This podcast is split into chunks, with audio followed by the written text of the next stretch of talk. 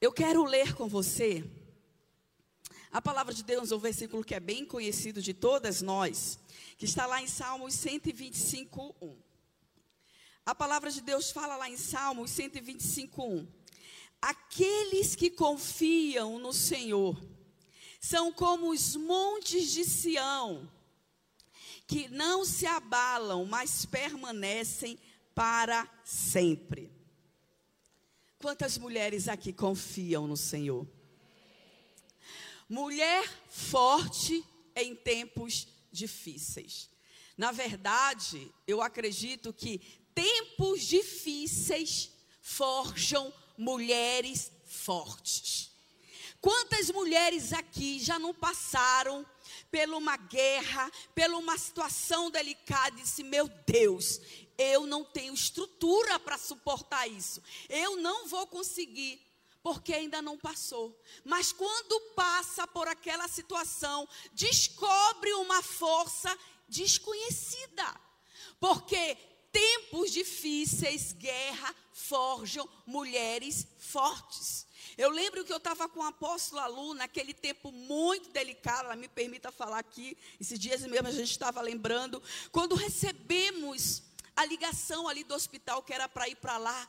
Aí o coração já bateu forte. Eu digo, meu Deus do céu, eu ali no carro orando em língua, Senhor Espírito Santo, consolida, vem do alto, tal. E quando a gente chegou, Deus não deixou nem entrar até a sala da, da, da senhora que ia dar a informação. Ali mesmo no receptivo do hospital, ela já foi falando. Ele morreu? E ele disse, ela disse, sim. Ela caiu no chão. Gente, mas ela caiu e ela se levantou ao mesmo instante. Veio uma força sobre ela Naquele momento ela disse: Aonde que ele está? Que eu vou lá e eu vou orar. Porque ela cria que se ela orasse, ele iria ressuscitar. Mas ao mesmo tempo, o Espírito Santo veio e ela respirou fundo e ela disse: Está tudo bem, está tudo bem. Essa força sobrenatural que nós adquirimos em tempos difíceis e nos faz forte, ela vem de Deus para uma mulher que é fundamentada no Senhor, uma mulher que ora. Esses dias nós temos passado por um tempo de guerra, pandemia, e a pandemia ela trouxe um lastro muito grande de uma doença do século que a gente chama da ansiedade. Que ansiedade que é é preocupação antecipada. As pessoas hoje elas estão preocupadas, estão como Peru, né? Morrendo às vésperas. A gente não celebra Natal, mas Peru morre às vésperas, né? E as pessoas estão hoje preocupadas. Ainda nem fizeram e já estão pensando que não vai dar certo por causa da ansiedade. Muitas pessoas não morreram do Covid, mas elas desenvolveram a ansiedade e outras síndromes de doenças psíquicas que comprometeram a sua saúde emocional. E tem travado uma guerra diária de medo, de insegurança. Elas têm estado travadas. E nesse tempo difícil que nós temos vivido, passou pandemia, entrou política e agora, meu Deus, Bolsonaro perdeu. Como vai ficar o Brasil nessa nessa rede petista, esquerdista, como que o povo vai ficar, a igreja vai ser perseguida. E nesse tempo que nós temos vivido, o Espírito Santo ministrou algo forte no meu coração. Quem tem que estar bem sou eu. Quem tem que estar bem somos nós. Porque nós oramos e pedimos de Deus dias bons. Mas nós precisamos entender, como mulheres de Deus, que nós estamos vivendo o tempo do fim, aonde os sinais apontam para o que há de vir, e não tem como não viver o tempo apocalíptico. Nós temos visto os sinais que apontam para o que há de vir. Então é guerra, é tempestade, é maramoto, é destruição, é pais contra filha, é filhos contra pais, é orgia, é Sodoma e Gomorra. Então, mulher, quem tem que se tornar forte em tempos difíceis é de dentro para fora. Deus tem que trazer um avivamento na tua vida, é de dentro para fora. Porque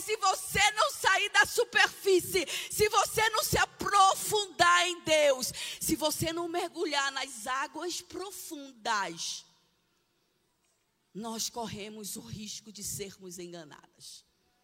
Nós corremos o risco de sermos engolidas. Porque Satanás, esse mundo jaz no maligno. O Brasil é do Senhor Jesus?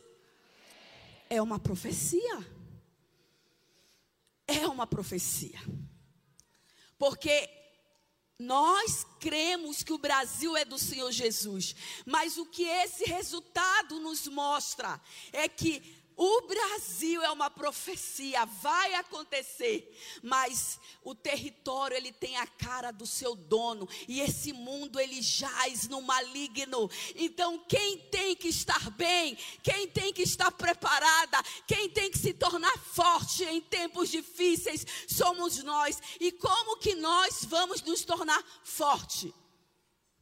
Nos revestindo de toda a armadura de Deus usando as ferramentas espirituais, oração, jejum, meditação, leitura da palavra, saindo da zona de conforto, saindo da caverna. Mas quando eu leio esse versículo, os que confiam no Senhor são como os montes de Sião. Eu quero publicar essa confiança. Se eu perguntar aqui o que é confiar em Deus, no dicionário Aurélio vai falar que é crer, é esperar, é lançar sobre alguém uma confiança. O sinônimo de confiar é descansar, é crer, é confiança, é se lançar sobre, é transferir sobre. Eu poderia falar aqui que confiar em Deus é se entregar a Ele com todo o seu ser é lançar fora toda ansiedade, toda preocupação, é de fato descansar em Deus. Mas eu sei que tudo, tudo isso você já sabe. Então eu queria te chamar a atenção hoje para o opositor da confiança. O opositor da confiança é o medo. Existe o medo natural, que ele é um sinal de alerta, de risco, de perigo. Um exemplo, a criança está saindo aí, opa, volta, volta, volta. O sinal está fechado, para. O sinal está fechado.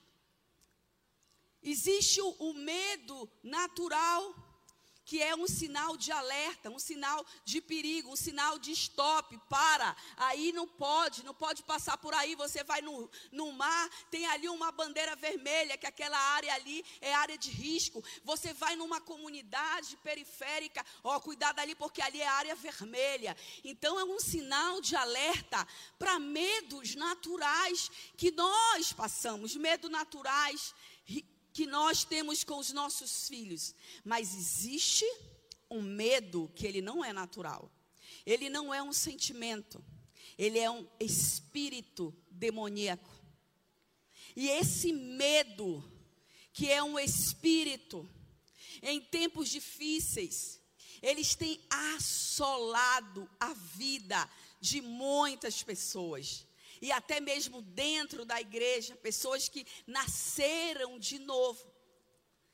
Como eu falei ainda há pouco, a, o pós-pandemia trouxe um lastro muito grande da ansiedade, né, de patologias voltada para o cognitivo, para o psíquico, doenças é, nas emoções, na alma, e que nós, como homens e mulheres de dois, de Deus, nós tratamos o espiritual e muitas vezes temos que encaminhar também para um socorro, de uma terapia.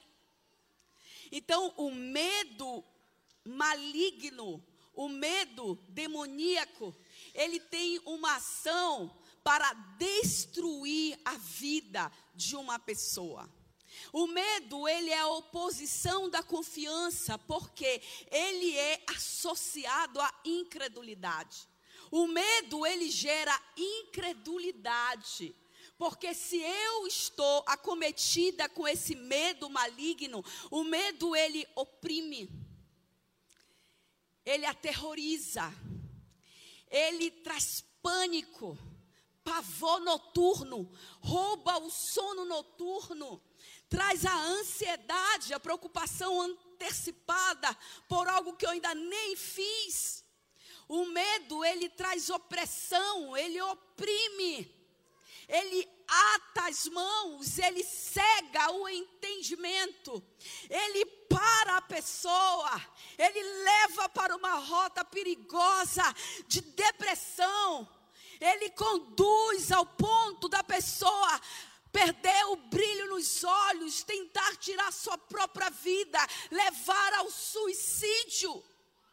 E é esse medo maligno que tem comprometido a realização de muitas mulheres, porque se, se sentem não capazes de realizar, porque estão oprimidas, estão presas, estão em uma força conduzida pelo medo. Queridas, eu passei por um tempo difícil com com meu esposo, eu sempre me considerei uma mulher muito ousada na fé, uma mulher muito intrépida, uma mulher assim, sabe? Uma força, uma energia, não tem tempo ruim, uma visão do alto. Mas quando eu passei pelo vale da morte, ali com o meu esposo, quando ele saiu dali, com um mês dentro de casa, se recuperando, e eu vi, ali dentro de casa, numa cena, aonde ele já estava recuperado, no processo já final, mas numa noite ele começou a se tremer todo e começou a chorar de pavor e disse: Meu Deus, amor, será que eu estou de novo com Covid? Será? E começou a se tremer e se arrepiava todo. E na mesma hora o Espírito Santo ministrou meu coração. E eu comecei a orar em casa. E eu comecei a orar em casa. Quando foi na outra semana, ele de novo com a, mes, com, com a mesma sensação e com dor no estômago. E era dor. E meu Deus, o que está acontecendo? E eu comecei a ver o meu, meu marido ali desfalecer. E o Espírito Santo falou para mim: se posicione. Entre em postura de guerra, pega a minha palavra, pega o óleo ungido e ali eu me revesti com a armadura de Deus. Ali eu entrei como uma gadita no carro, no quarto e eu falei: "Olha para mim, se levanta". E eu tasquei o óleo na cabeça dele, no corpo dele, e eu comecei a orar, eu disse: "Satanás, bate em retirada da minha casa agora. Por onde tu entraste, que tu encontrou lugar através daquela doença. Hoje eu seco as tuas forças, raiz. Tu que está trazendo o pavor do medo, da morte agora. E eu comecei a entrar em guerra espiritual. Eu comecei a ungir os umbrais da minha casa. E naquele dia nós começamos a chorar juntos. E ele dormiu a noite toda. E eu quero te dizer que depois daquele dia não mais houve visitação do medo dentro da minha casa. Pode aplaudir ao Senhor.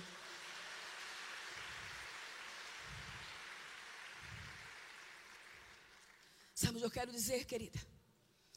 Que tem muitas vezes nós estamos tão no automático, tão humanizados, tão cômodo pegar um quadro clínico que é espiritual e é mais fácil você já encaminhar para um profissional.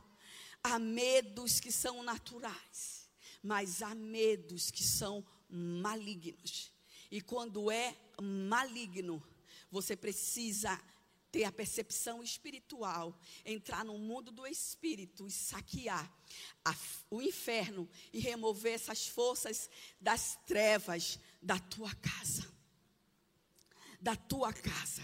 Quantas creem nisso? O medo treme a carne, oprime a alma e nos afasta de Deus. O medo, ele treme a carne, oprime a alma e nos afasta de Deus. Deus te confiou um ministério e você não exerce na sua plenitude porque você tem medo. Deus te confiou filhos e você não desenvolve o trabalho de uma mãe por excelência porque você tem medo. Deus te confiou um marido, você não consegue desenvolver a plenitude de uma mulher sábia porque você tem medo. Porque o que vem na tua mente é algo do passado. Porque o passado, ele seca o nosso presente para destruir um futuro de glória. Todas as vezes que você vai para viver algo no presente, ativa o gatilho daquilo que aconteceu outrora. E você pensa que você não vai conseguir, que você não vai vencer. Por causa do medo.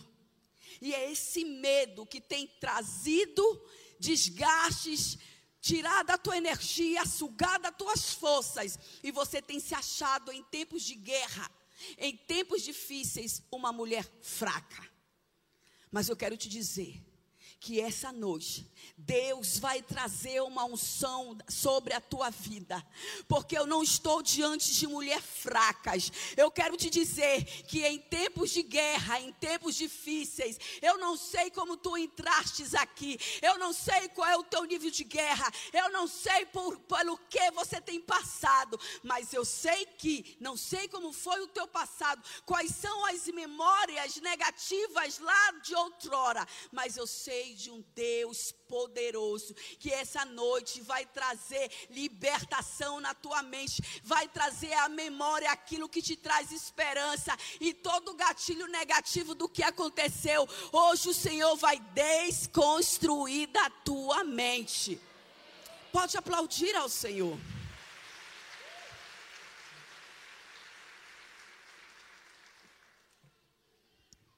Aleluia. A gente tem um exemplo aqui que eu gosto muito, que está lá em Mateus 25, 14, que fala sobre a parábola dos talentos.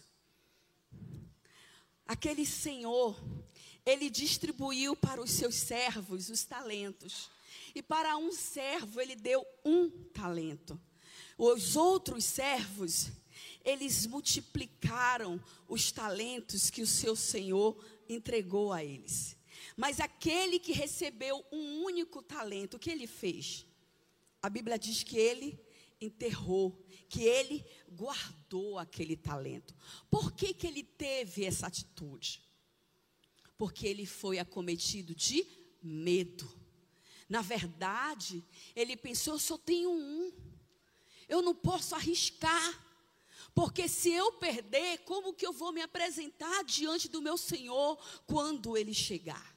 Quando ele voltar? Só que o Senhor, ele deu uma palavra de comando que era para multiplicar. Mas o medo que estava sobre ele foi maior. E ele enterrou aquele talento. E a Bíblia diz que por causa disso, porque ele não multiplicou aquele talento, ele foi considerado um servo inútil.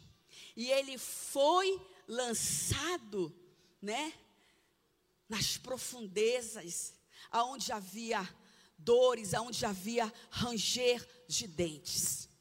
O que você tem feito com os talentos, com os atributos que Deus tem te entregue? Você tem permitido que esse espírito, o medo, tenha lhe feito uma mulher fraca, tenha comprometido a ação, os efeitos de Deus na tua vida, porque o medo ele tira o raciocínio lógico, o medo ele cega o entendimento. A gente está aqui pregando, ministrando, você até recebe a palavra, mas quando você sai ali fora, corre um grande risco de a palavra ser roubada. Porque você está, oh céu, será mesmo? Será mesmo? Ah, mas a vida da apóstola Lu é diferente. É fácil falar de prosperidade. É fácil. Sabe por quê? Você diz que é fácil, porque talvez você não conhece a vida da apóstola Lu há 20, 30 anos atrás. Querido, toda conquista há um processo. Não tem êxito, não tem conquista, não tem vitória. Sem guerra, sem luta, sem batalha. Todo processo é doloroso. Só que as pessoas, elas não querem pagar o preço. Elas não querem viver o tempo do processo. Elas querem a glória. Elas olham para você e dizem assim: Uau, eu quero essa glória. Mas o que que eu faço? O que que a apóstola Lu faz? O que que você faz para que você tenha conquistado o êxito em meio às guerras? Tempos difíceis tornam mulheres fortes. Eu lembro uma vez que eu cheguei com a minha discipuladora e falei assim: ai, poxa, não sei se vai alguém aqui se identificar comigo. Aí eu dizia assim: poxa, mas eu não sei porquê, para mim tudo é difícil.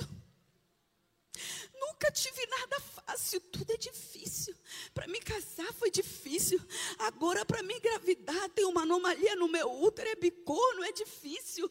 Ai, quando eu era adolescente era difícil. Para me conseguir o primeiro trabalho foi difícil. Ai, eu estou com a minha discípula, com as discípulas, mas meu Deus, a fulana traiu, a ciclana enganou. O, a, meu Deus, tudo é difícil uma crença de não merecimento. E as palavras, elas nos comprometem, porque as palavras, elas têm poder ou de vida ou de morte.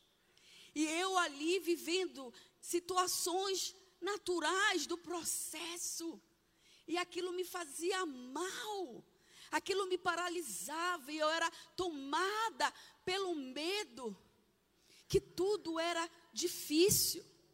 E quando nós somos acometidas pelo medo, nós não conseguimos enxergar a benevolência do Senhor. A gente não consegue ter um coração de gratidão. Eu não conseguia ver que era difícil, mas após o difícil, Deus sempre trazia bonância. Deus sempre trazia a vitória. Porque quando a pessoa ela tem a crença do não merecimento, ela tem ali a crença de uma mente escassez, de uma mente de escassez, ela não consegue ver os milagres de Deus. E quando nós não conseguimos ver os milagres de Deus, os feitos de Deus, nós não temos gratidão. E a gratidão é o acesso ao sobrenatural de Deus. A gratidão é o acesso às bênçãos de Deus. Talvez aquilo ainda não aconteceu na sua vida. Talvez essa situação você ainda não obteve uma resposta por causa dessa crença de escassez, por causa dessa crença de não merecimento que você não pode, que você não vai conseguir, por causa que o medo tem comprometido a tua visão de futuro. E Deus quer hoje tirar você desse estado atual para te conduzir para o estado desejado, para aquilo que Ele tem para você. Porque quando eu estou falando aqui de medo, eu não estou falando do ímpio, eu não estou falando do não crente. Eu estou falando que dentro da igreja tem muitas pessoas sofrendo porque não se apoderaram ainda da promessa de Deus. Deus já venceu na cruz por mim e por você. Ele já levou toda sorte de maldição. Pelas suas pisaduras fomos saradas, fomos curadas. O castigo que nos traria paz estava sobre ele. Hoje nós somos novas criaturas, nos tornamos filhas de Deus. Ele nos deu a promessa de vida e vida abundante. é o que Ele tem para nós. Mas o que nós precisamos, apóstola? Tomar posse. Tomar posse. Confiar em Deus e se tornar forte como os montes de Sião, que não se abalam, mas permanecem para sempre. É uma mulher cheia, abastecida de fé, de confiança em Deus. Porque a gente fala que a gente confia em Deus, mas no primeiro vendaval que passa, no primeiro teste que passa, na primeira prova que passa, no dia mal que chega. O espírito de autocomiseração. Porque o medo oprime, ele gera autocomiseração, ele gera desistência, fracasso, ruína. Eu desconheço um poder maligno como o medo, que torna a pessoa inútil, se sentir inútil, que não consegue ver, porque ela é cega. Mas eu quero te dizer, que eu creio que eu estou diante de um auditório de mulheres que têm a mente de Cristo. Eu creio que eu estou diante de um auditório de mulheres que renovam a mente de Cristo, a mente em Cristo. Eu creio que eu estou diante de um auditório de mulheres que em tempo difícil se tornarão forte, modelo e exemplo. Em nome de Jesus. Se você crê nisso, dê um aplauso forte ao Senhor.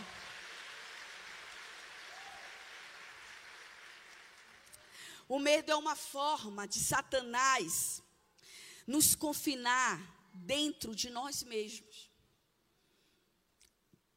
Há pessoas que recebem dons de Deus para serem usadas na vida de outras pessoas, e quando Deus usa através desse dom, elas se apavoram, elas dizem: não, isso aí possivelmente não é de Deus, isso é de mim mesmo, isso é da minha mente.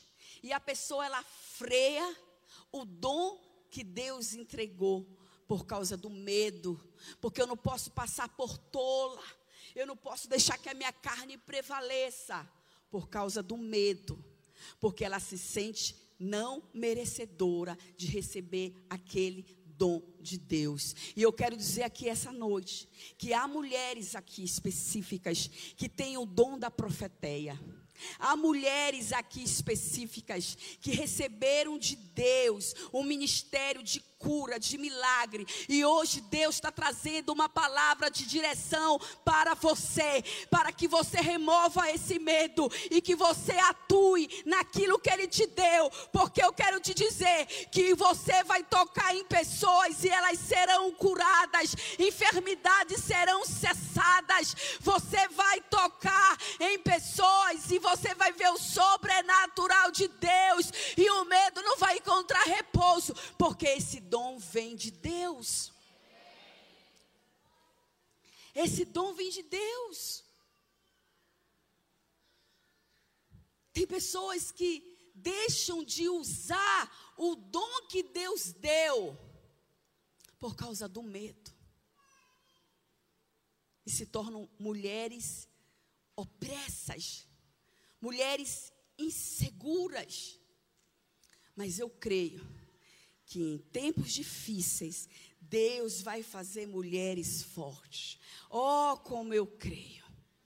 Quem passou por essa pandemia, quem passou, está passando por outros níveis de guerra. Se você está aqui essa noite, você merece aplauso. Você merece aplausos. Eu vou repetir. Você merece aplausos. Quer vitória? Vai chorando, geme, chora. Há momentos na nossa vida, se nós queremos vitória, é necessário gemer, é necessário chorar, é necessário passar pela dor, é necessário sacrificar, é necessário, mas não para te destruir. Mas Deus quer fazer você mais forte do que você já é. Deus quer fazer você mais forte do que você já é. Apóstola, mas por que isso acontece nas nossas vidas ainda? Se nós somos vitoriosos, Jó era um homem vitorioso, sim ou não? Sim. Jó tinha riquezas, tinha filhos, tinha mulher, era um homem desejado pela vida de qualidade que ele tinha. Mas Jó era um homem que ele dormia com medo, ele dormia rico e acordava, ele dormia rico e acordava com medo de ficar pobre. Porque o coração dele era possuído de medo, as emoções dele era possuída de medo.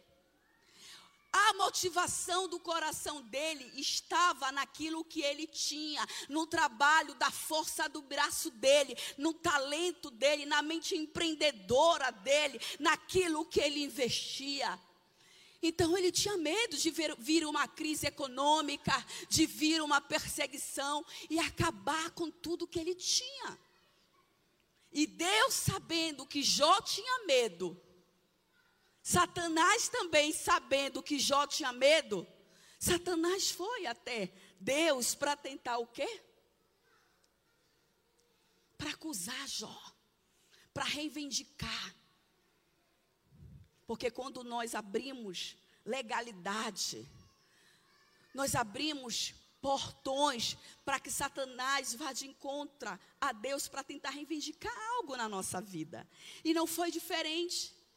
E Satanás foi lá, ó, Jó, é, que, que, confia no Senhor, mas sabe que ele tem medo, ele tem medo de perder as heranças, tem medo de perder a riqueza, tem medo de perder tudo.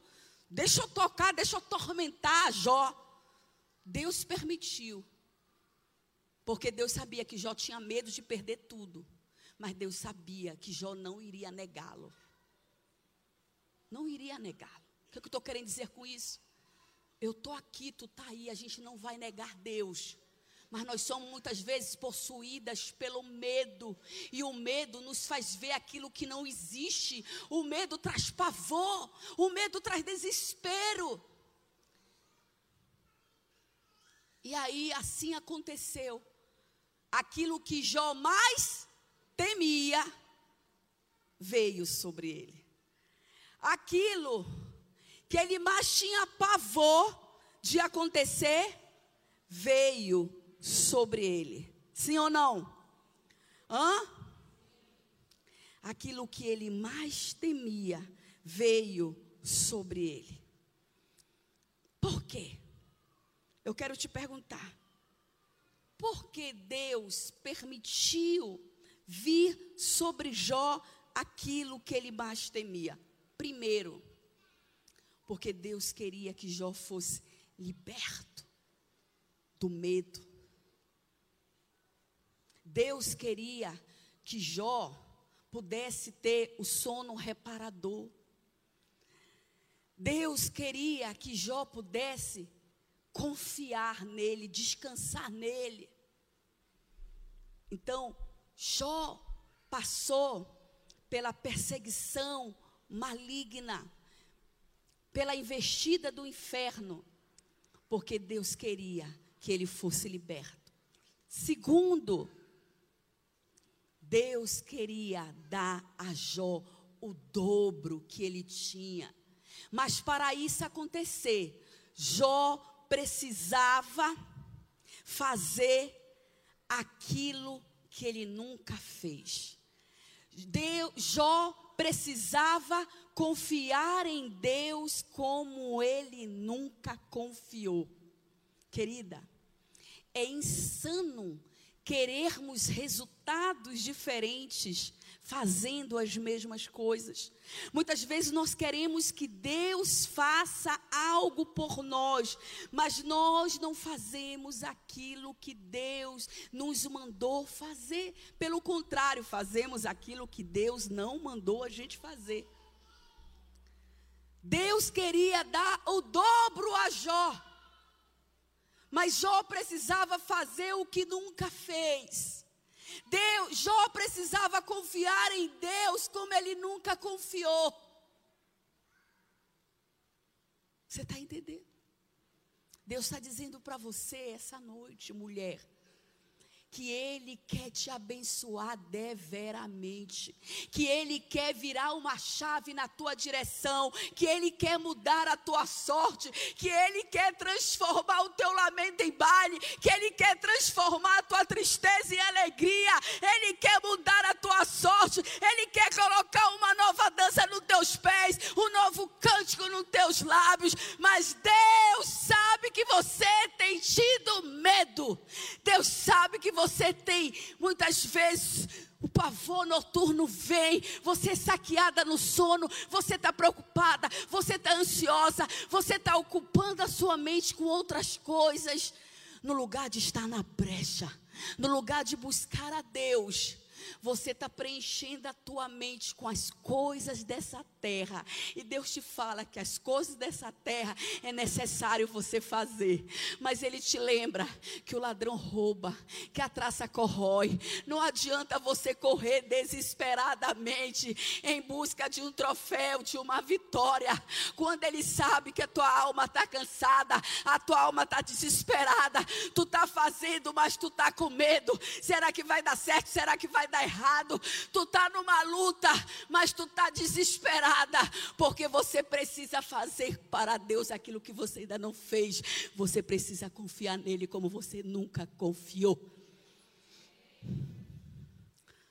E a partir daí, você vai viver o sobrenatural. Quando Jó entregou a Deus, quando ele fez aquilo que ele nunca fez, ele provou do sobrenatural de Deus. E ele se tornou um homem rico, riquíssimo. Deus deu a ele o dobro de riqueza que ele possuía, porque ele foi liberto do medo, porque a partir dali, Jó verdadeiramente passou a confiar em Deus não mais na força do seu braço, não mais nos seus estímulos, não mais nas suas expectativas, mas ele sabia que tudo que ele tinha veio do Senhor, tudo que ele tinha era do Senhor. Então eu quero te dizer isso essa noite, querida, não temas. Tá difícil? Tá doendo? Tá difícil? Talvez você possa nem estar tá nesse quadro, nem está difícil, nem está doendo. Está tudo bem. Será que está tudo bem? Deus quer remover a cegueira que tem implantado na nossa mente e comprometido o nosso entendimento espiritual. Deus quer nos remover da religiosidade da superfície. Nós estamos vivendo um tempo, Fernanda, pastora, que ou a gente é crente ou a gente não é. Ou a gente tem experiência com Deus ou a gente está frita. Porque a nossa luta, a nossa guerra é com Deus desse século. Brasil é uma profecia que é do Senhor Jesus. Porque quando de fato o Brasil for do Senhor Jesus, ele vai ter a cara de Jesus. E ele ainda não tem a cara de Jesus. Mas nós cremos que isso vai acontecer.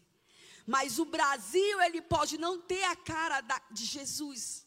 A geografia, a terra, ainda pode não ter a cara de Jesus, mas eu posso ter a cara de Jesus. Você pode ter a cara de Jesus. Você pode ter a cara de leão. Você pode rungir como leão. Você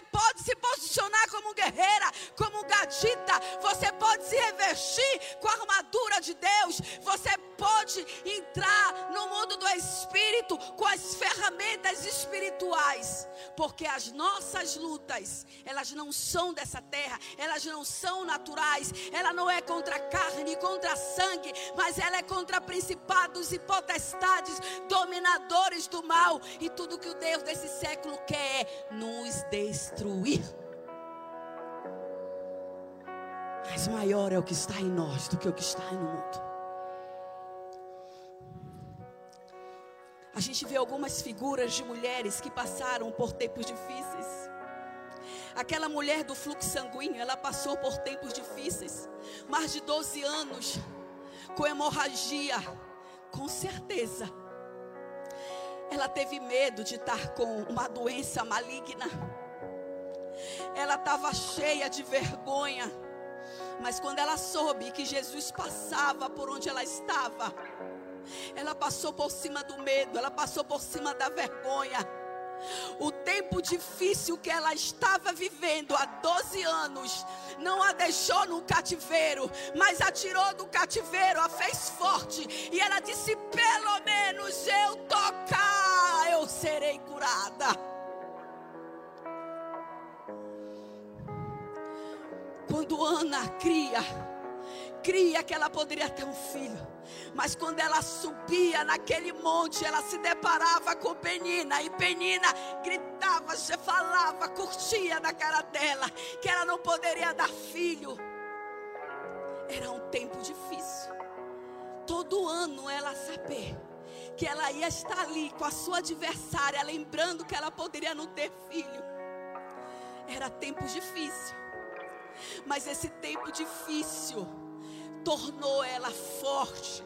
Esse tempo difícil fez com que ela fosse para a brecha, fez com que ela se revestisse de Deus, fez com que ela buscasse a Deus como ela nunca buscou, fez ela exercer uma fé que ela nunca teve, fez ela buscar Deus como ela nunca buscou.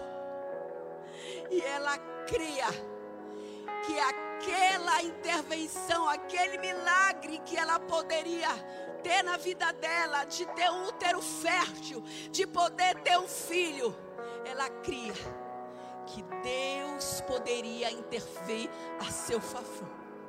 O tempo difícil não a destruiu, mas o tempo difícil fez ela ver o milagre. Aquela mulher que sofria 12 anos, o tempo difícil fez ela ver o milagre. Ana, o tempo difícil fez ela ver o milagre. Noemi, o tempo de amargura fez ela ver milagre. Ruth, o tempo difícil fez ela ver o milagre. Ei, mulher, o tempo difícil vai fazer você enxergar, você viver o seu milagre.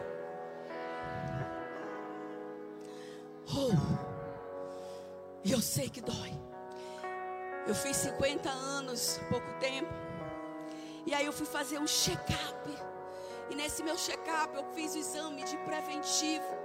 E quando eu vi ali uma suspeita de uma lesão de alto grau, e eu olhei aquele exame, eu não vou mentir. Eu fiquei com medo. Eu fiquei com pavor. Eu não falei para ninguém, nem para o meu marido, porque eu sei a limitação, a guerra que ele tem passado, nas emoções. Ele tem vencido. Todo dia ele mata um gigante. Para viajar, ele mata o gigante. Todo dia ele mata o gigante. Porque o medo tem tentado assolar. E eu não falei para ninguém. Para ninguém. E eu disse: Senhor, o Senhor é poderoso. O Senhor é poderoso. O justo não teme a má notícia. O justo não teme a má notícia. E naqueles passaram-se uns dez dias. Foi um pastor lá na igreja com ministério de cura, de milagres. E ali muitos milagres aconteceram. E eu ali, né, de uma forma bem discreta, botei a mão no meu útero e comecei a orar. E quando eu entrei ali no gabinete, a mulher do pastor chegou comigo. Nós vamos orar pela senhora. E quando eu vi, eu já estava no chão. Quando eu vi, ele já estava orando. Ele começou a dar ordem, queridos. Ele falou assim: meus braços estavam aqui atrás, assim. Ele falou assim: a mão dela agora, mão, eu te dou uma ordem. Vá no lugar agora da enfermidade que se alojou no corpo dela. Gente, minha mão fez assim. Sem a minha ordem, sem o meu comando. A minha mão veio aqui, ó. Paft. Quando a minha mão chegou no meu útero, eu fazia assim no chão. Eu fazia assim no chão. Eu fazia assim no chão. O meu corpo levantava. Eu fazia assim. Eu fazia assim no chão. Eu fazia assim no chão. E eu criei que se havia algum mal, eu fui curada.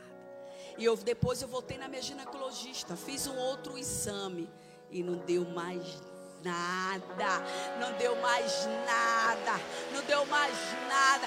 E aí eu ainda falei assim, aí eu ainda falei assim, doutora, a senhora não quer prescrever, não, assim, pelo menos um creme vaginal, alguma inflamação. Ela disse, mas como que eu vou prescrever se não tem nenhuma inflamação? Eu quero te dizer que o tempo difícil ele não veio para te destruir, mas para que você venha provar do milagre de Deus. Muitas vezes nós, o exército de Deus atual, ele é semelhante aos filhos de Israel. Quando Moisés os tirou do Egito, os libertou do Egito, e no primeiro tempo difícil que eles viveram, quando viram o mar vermelho, o que que eles falaram? Começaram a reclamar, a murmurar, chegar com Moisés, é, para que você não tirou de lá? A gente poderia ter ficado lá, trouxe para cá só para a gente morrer aqui. Por acaso lá não tinha como fazer túmulo, não? E Moisés, calma, fiquem aqui.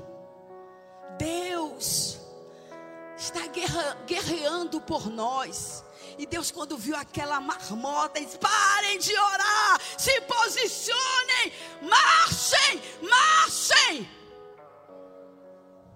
Em tempos de guerra, em tempos difíceis, não perca o foco de Deus. Pare de murmurar, de reclamar, mas se posicione para que você possa ver o mar se abrir, para que você possa ver o milagre acontecer. Às vezes a gente está como pastor, minha filha, calma, cuidado. Deus está pelejando por nós, não é assim, apóstolo? Deus está guerreando por nós. Aí eu disse rabugento. Oh, vida, autocomiseração. Criatura não consegue ver, porque está cega, porque esse medo maldito tem secado as tuas forças, tem comprometido as tuas energias, tem te abalado, tem te oprimido. Hoje Deus quer remover toda síndrome. Deus quer tirar você do lugar que impede a tua ação. Deus quer remover esse espírito maligno que tem atuado de fora para dentro e que não temos percebido, porque temos tido uma vida alheia à vida de Deus. Qual foi o teu último jejum? A tua Bíblia está na cabeceira ou tu medita nela? Tu ora, tu busca Deus, tu tem se utilizado das ferramentas espirituais? Mulher forte em tempos difíceis é aquela que conhece a Deus. Deus quer levantar um exército de mulheres que conhecem a Deus. Deus quer levantar um exército de mulheres que conhecem a Deus. Deus te chamou. Quando Deus chamou Jeremias, Jeremias falou o quê? Mas eu, eu não sei nem falar.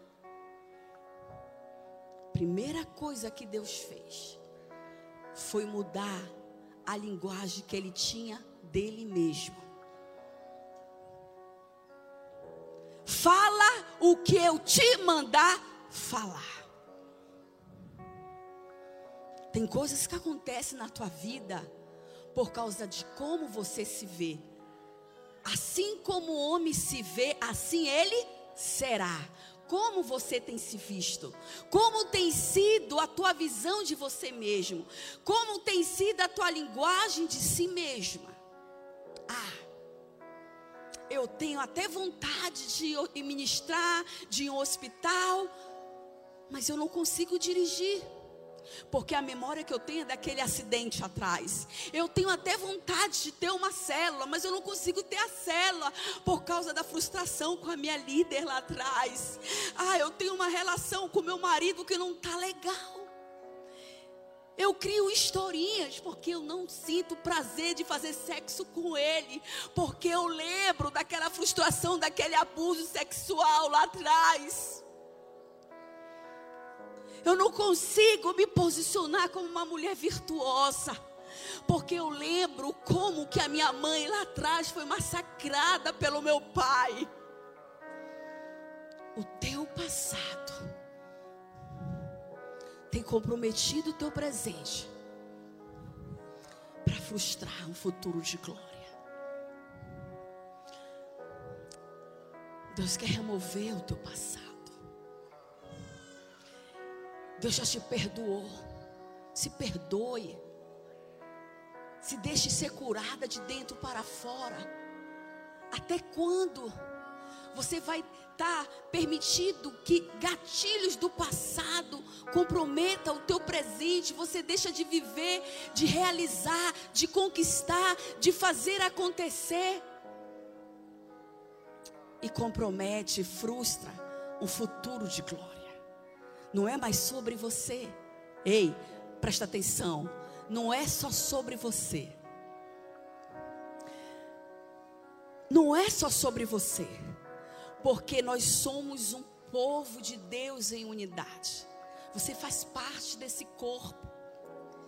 E quando você não está bem, o seu mal hoje, ele pode devastar o povo o corpo de Cristo.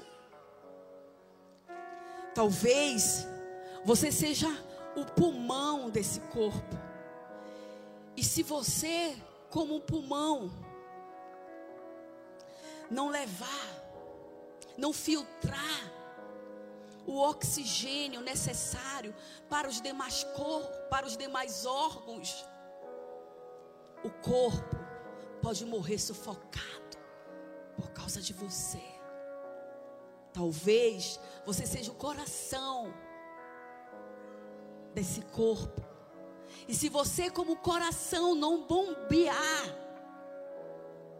sangue para os outros órgãos, talvez o corpo possa entrar em falência múltipla, porque você não está trabalhando, não está exercendo o seu papel dentro do corpo e você está comprometendo todo o corpo.